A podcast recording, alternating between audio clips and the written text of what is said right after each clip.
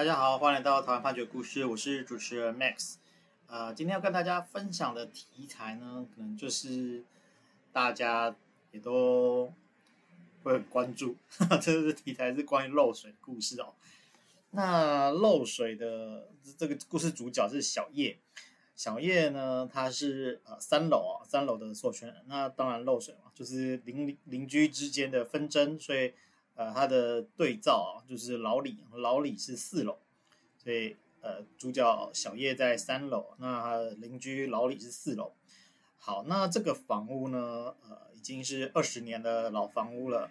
那小叶就起诉主张说，这个老李的房屋啊，它可能是管线老旧啦，或者是呃用水设施破损啊等等啊，总而言之，有这个漏水的状况啊，造成了他。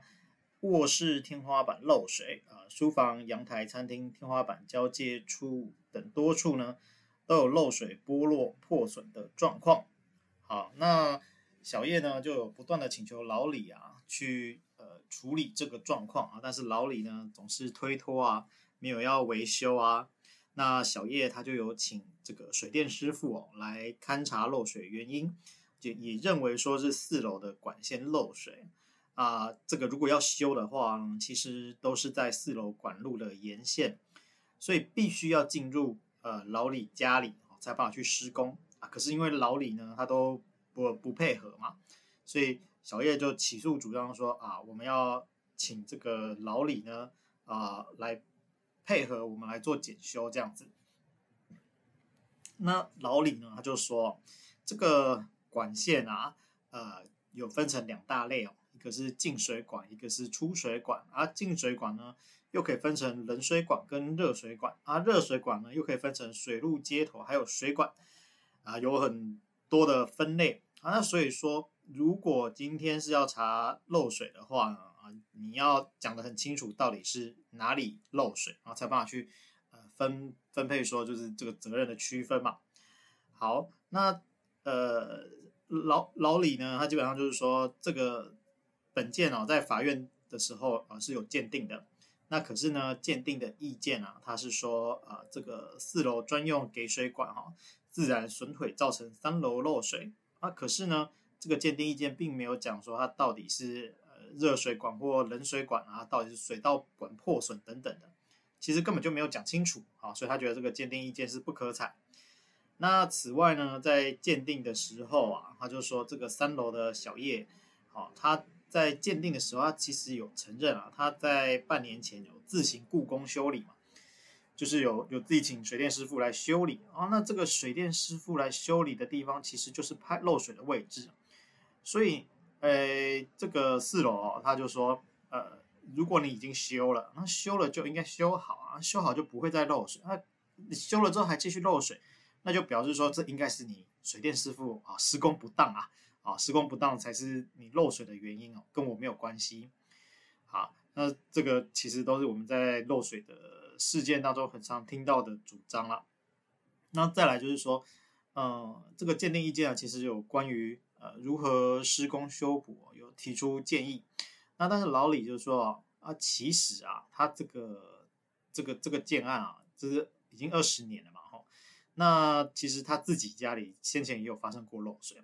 啊，漏水的位置跟情形啊都差不多。那在六年前呢，他就有自费来故宫修缮哦。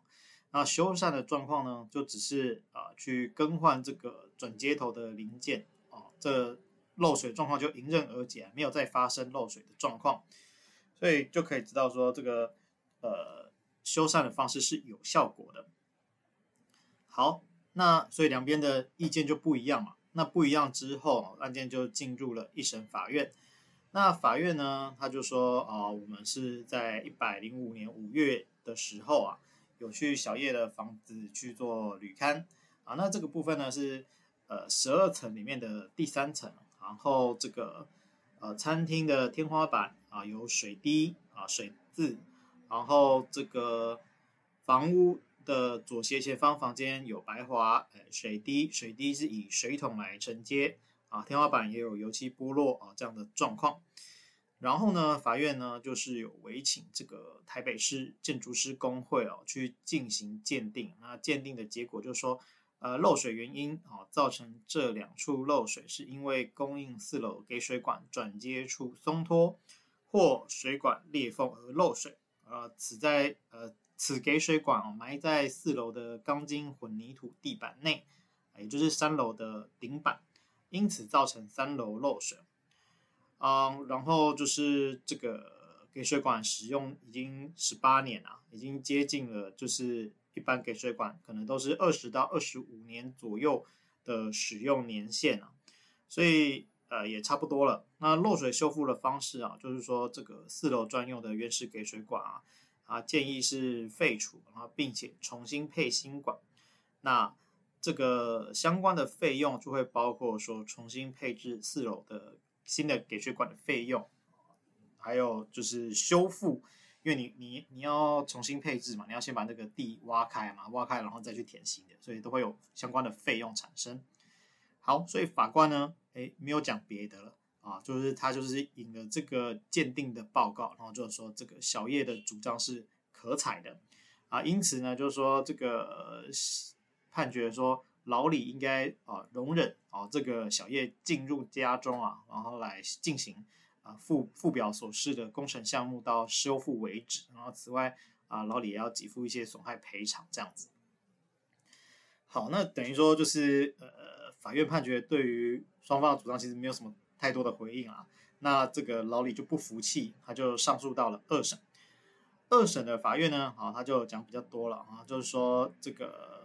关于呃老李说应该是局部修复的方式就好，好这件事情，那呃法院呢，他有函询这个台北市建筑师工会啊，就是说，诶，因为这个水管啊，它是埋设在钢筋混凝土的结构楼板内，它没有办法啊很精确的判断漏水的位置啊，那所以其实你不太知道说到底是哪一个部分。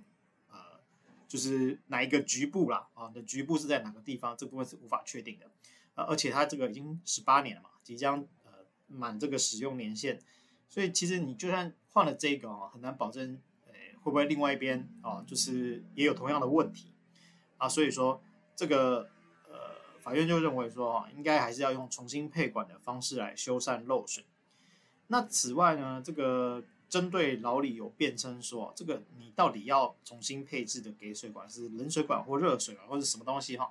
你没有确认啊？那法院觉得说，哎，你你这个主张其实也不是完全没有道理啦，有厘清的必要啊。那于是呢，啊，他就都在重新鉴定了，他就嘱托这个台北市结构工程工业技师工会来进行鉴定。呃，所以就是说这个案子啊。至少经历了两次鉴定，所以它时间其实拖得很长。那拖得很长之外啊，就是呃，鉴定单位一定是不可能一样，所以是两个不同的鉴定单位。那鉴定费用也是两笔这样。好，那这个台北市建筑工程工业技师工会鉴定结果就是说啊，四楼的热水管有漏水啊，所以这个老李的问题啊也被回答了啊，就是说是热水管啊，没有说不清楚的状况。那再来呢，这个呃老李有。辩称说啊，这个是小叶啊自行故工啊，就是他自己修缮错误啊导致的漏水。那这个部分啊，法官的回答就比较简单了，然后说，哎，你虽然这样主张啊，可是你没有任何证据啊，啊，没有任何证据，我就不采。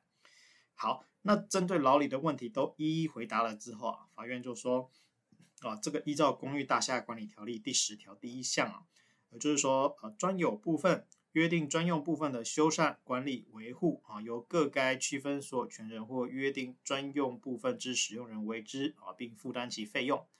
所以啊，这个热水管啊，它是就是供给老李的这个热水管。所以虽然我们平常不太可能去管理维护了哈，但是这个部分就是属于老李的责任。所以老李呢，你疏于管理维护啊，没有及时修缮，所以有过失。那这个过失呢，导致漏水的结果，所以要对这个小叶啊来负这个侵权损害的侵权行为的损害赔偿责任。那法院就准许了小叶的请求，驳回了老李的上诉。我们今天参考的判决是台湾新北地方法院一百零五年度简上字第四百六十一号民事判决。我每周一会更新，欢迎大家有意见可以回馈给我们，或者可以告诉我们你们想听的主题，让我们一起来听判决里的故事。下周再会。